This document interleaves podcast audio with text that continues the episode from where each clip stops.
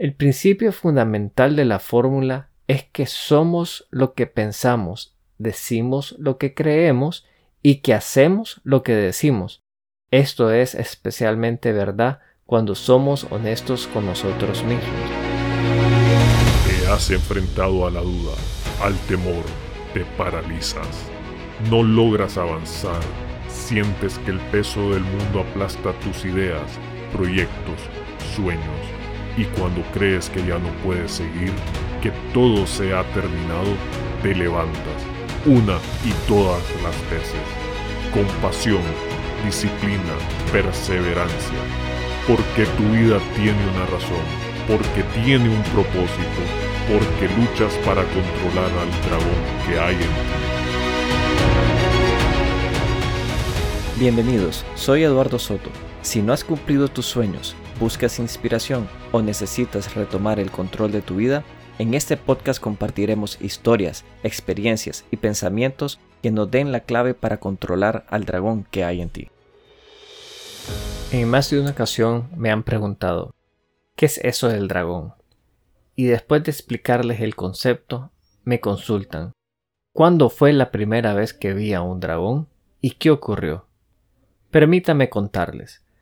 Como todo momento revelador, se dio después de una gran crisis la podemos llamar una crisis existencial, pero para mí fue algo más profundo, ya que me hizo retroceder a distintos momentos en mi vida para encontrarme y volver a tomar el control de mi vida.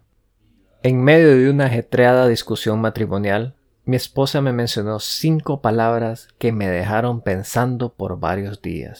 Siempre prometes y nunca cumples. Asumo que esperaban algo más dramático, pero si me permiten, les explico. En el desarrollo de la discusión, mi esposa consistentemente ilustraba ejemplo tras ejemplo de todo lo que había prometido y no había cumplido. La verdad, no hubo ni un caso que pudiera discutirle. Aunque la discusión se extendió en varios otros puntos que no vienen al caso, esa frase me quedó retumbando por varios días después. Según yo, venía haciendo mi mejor esfuerzo. En todos los puntos que ella había tocado. Esfuerzo que no se reflejaba en los resultados, al menos los que ella esperaba. Mi perturbación no radicaba estrictamente sobre el reclamo de ella, aunque no niego que era importante, todos los puntos que ella mencionaba. ¿Por qué la casa no está terminada? ¿Por qué no podemos organizar un viaje en familia? Y muchos otros que los dejo a su imaginación ya que la lista era larga. No obstante, la frase que ella había mencionado sembró algo en mi cabeza. ¿Acaso yo siempre había prometido y no cumplido? No, para mí no era cierto, no era aceptable. Consideraba que existían razones por las cuales en ese momento me impedían poder hacer todo lo que ella aclamaba. Me justificaba argumentando por la economía, por el tiempo, por el trabajo, no tener a quien delegar y varias otras razones. En esencia, no era porque yo no estaba dispuesto a hacerlo, había algo más. Pasé varios días y varias noches sin encontrarle sentido, pese a mis justificaciones me despertaba en la madrugada a veces a las dos, otras veces a las tres de la mañana, sin entender por qué esas palabras me atormentaban tanto. En ocasiones hasta le volteaba la pelota, por lo menos en mi cabeza.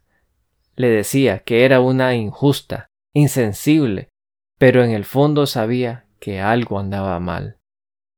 Era algo que no sabía cómo explicar, pero que no me daba paz. En una de esas madrugadas, algo fría y oscura, me cuestionaba ¿Es que yo siempre fui así? Una y otra vez me decía no, no, no. Dejé de justificarme y cambié el ángulo de la pregunta. No siempre fui así. Es decir, algo tuvo que cambiar. ¿Qué fue lo que cambió? En mi búsqueda llegué a una realización que sí había un cambio un cambio tan grande que opacó mi vista por tantos años, que me hizo creer en lo que hoy llamo el sueño del dragón. Ese cambio fue dejar de creer en mí.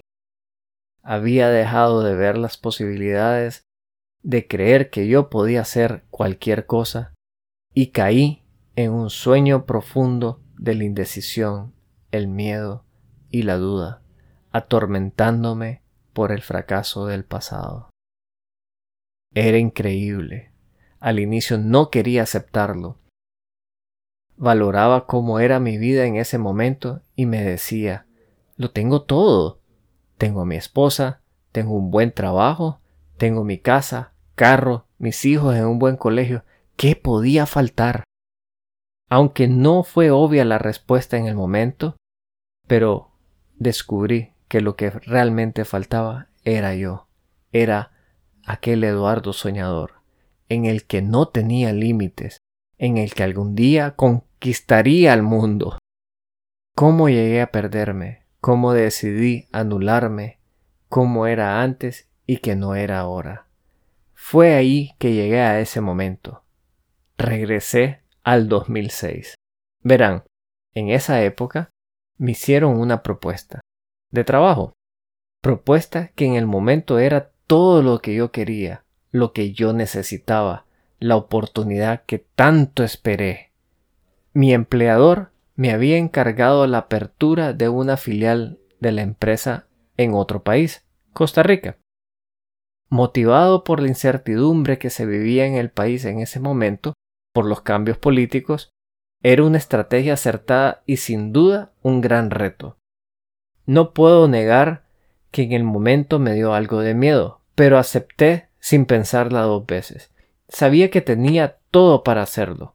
Tenía la preparación, los títulos, maestría, años de experiencia, el capital necesario y hasta un vaquiano del país que conocía el mercado, lo cual hizo que desvaneciera cualquier duda sobre la aventura que estaba por embarcarme.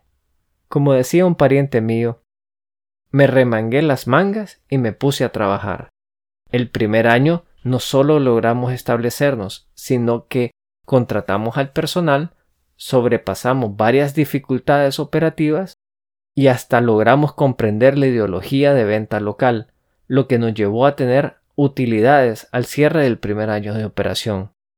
Inclusive, el segundo año iniciamos con buenos pasos, teníamos varios proyectos en perspectiva y hasta la directiva había decidido la apertura de una segunda sucursal en la capital. Permítame aclararles algo. La operación inició fuera de la capital, a como tal vez muchos creerían que sería lo indicado. Pero, por varios eh, contratos y relaciones comerciales con proveedores, se decidió hacer la apertura fuera de la capital. En ese mismo año, la sucursal de la capital demandaba mucho más atención, lo cual era normal, ya que es donde se realizaban la mayoría de las negociaciones. A mediados de año, para buscar cómo estabilizar la operación, me pidieron mover la sucursal o la casa matriz hacia la capital. El negocio en sí era el suministro de materiales eléctricos, muy vinculado a la construcción. Nuestros principales clientes eran desarrolladores inmobiliarios y constructoras electromecánicas. Si están pendientes de las fechas, verán que en el 2007 estalla la crisis inmobiliaria en Estados Unidos, lo cual sacudió al mundo entero sumergiéndolo en una recesión mundial. Para finales de 2008 las cosas estaban mal. Las ventas bajas, la recuperación de cartera complicada, la empresa no podía sostener el nivel de gasto existente. Todo movimiento y decisión importante pasaba por la junta directiva. Eso me daba tranquilidad de saber que los socios estaban al tanto de todo y que toda decisión de riesgo era avalada por ellos. En los primeros meses del 2009, después de una serie de recortes de personal y cuestionamiento por parte de la junta directiva, se llegó a la decisión que abandonara el cargo. La decisión no la cuestioné, sabía que la operación no podía sostenerse. Para lo que no estaba preparado, especialmente a nivel emocional, fue que me responsabilizaran por el fracaso de la empresa. En mí se quebrantó algo al escuchar a uno de los socios reprochándome que en mí estaba el éxito y fracaso de la operación. No puedo explicar con palabras por qué exactamente me afectó tanto. Lo que puedo decir es que por el contexto y la forma en que se dieron las cosas, simplemente yo me quebranté. Todo esto sucedió en la última junta directiva, donde yo acepté mi responsabilidad y renuncié a todo tipo de compensación, aún las establecidas por ley. Acepté todos los términos que me pidieron, con total de salir de su oficina. Logré llegar al parqueo donde estaba mi carro, solo para atacarme en llanto. Puede que en el trayecto más de alguien viera mis ojos llorosos, pero fue hasta que llegué a mi refugio que logré descargarme emocionalmente con mis lágrimas. Yo había dedicado tanto tiempo, empeño, dedicación, sacrificio a nivel personal y familiar todo para cumplir con lo que me habían solicitado. Consideraba más valiosa mi lealtad, honestidad, voluntad de servicio que cualquier reproche o incriminación en ese momento. Salí sin ningún tipo de resentimiento hacia ellos. Más bien, a la fecha tengo un gran aprecio hacia ellos. Lo que sí dejé en ese momento fue mi voluntad quebrantada. Después de ese momento, yo ya no tenía control sobre mí había sucumbido ante mi dragón. Me llené de miedo, duda, indecisión. Mi actitud ante los retos era huir, no afrontarlos. Sí tuve momentos en que traté de mostrar algo de decisión, atrevimiento, pero igual como sucede con la motivación, al poco tiempo la perdía.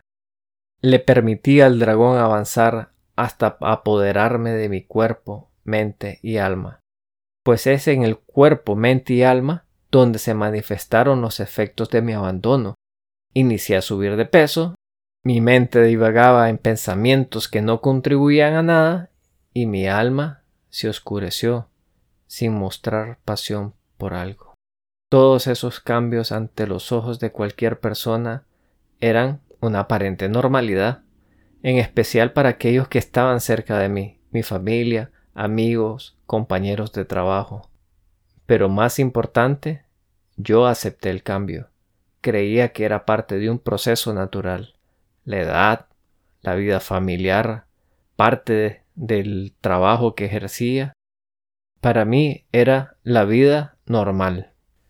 Los kilos de más no eran impedimento para realizar mis labores diarias sí sentía algo de fatiga al tratar de hacer cosas que yo decía eran de chavalos. Ya sabe, como salir a jugar basquetbol o realizar una pequeña carrera a toda velocidad por una cuadra.